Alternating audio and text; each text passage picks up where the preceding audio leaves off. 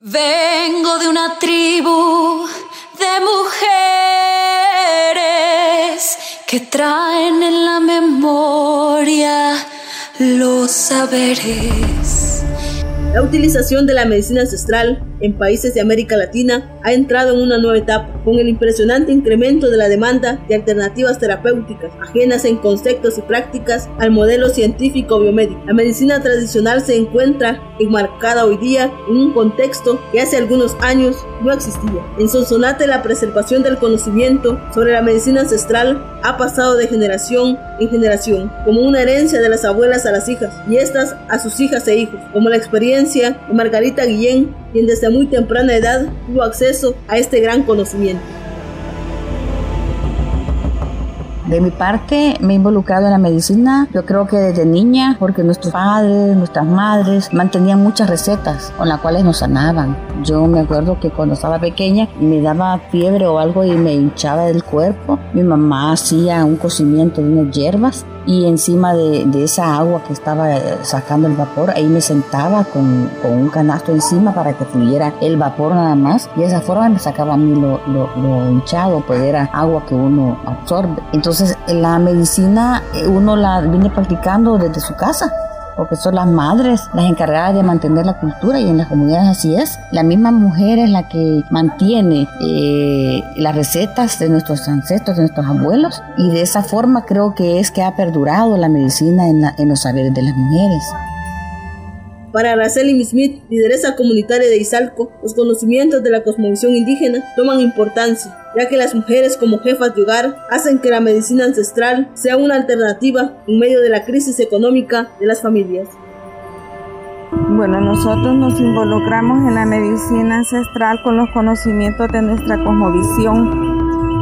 Eh, en la mayoría de hogares la mujer toma ese protagonismo en el conocimiento de las medicinas, ya que a veces económicamente no estamos bien y nuestras plantas nos ayudan a quitar las diferentes enfermedades que presentamos. Las comunidades indígenas, donde se practica el uso de la medicina ancestral, también se enfrentan a situaciones de discriminación por la sociedad moderna, señalando dicha práctica como brujería y desconfiando de los efectos curativos que éstas tienen. Esto sumado al nulo apoyo del Estado para el desarrollo de sus conocimientos.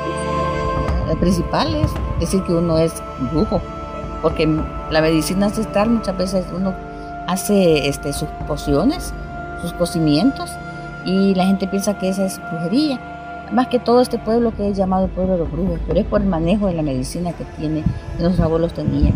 Este es uno. Otro de que la gente como que no confía en las hierbas, sino que están acostumbrados a ir a las farmacias a comprar su pastilla, ¿verdad? Sin embargo, hay mucha medicina que a base de las hierbas las, las hacen.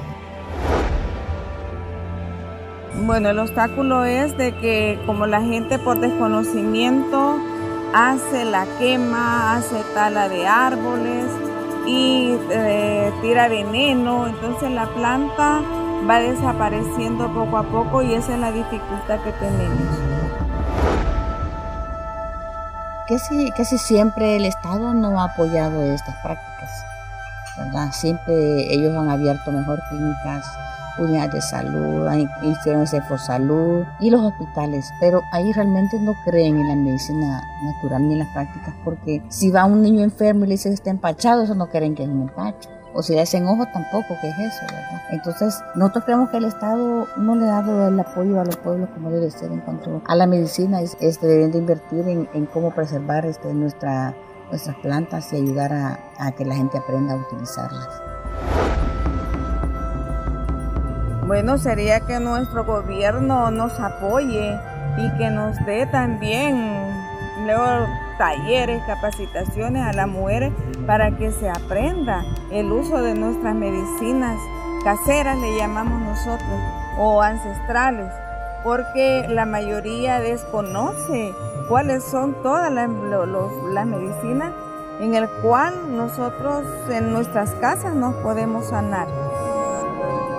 En los últimos años, los cambios sobre la legislación en el campo de la salud apuntan a considerar a la salud como un derecho y en mejorar la eficiencia y la calidad de la atención. No obstante, los cambios en el marco legislativo generalmente no toman en cuenta que los sistemas de salud están compuestos por distintos sectores. Por tanto, gran parte de los esfuerzos se han enfocado hacia el sector profesional, dejando al margen la medicina ancestral, lo que ocasiona que ésta sea usada según criterio o necesidad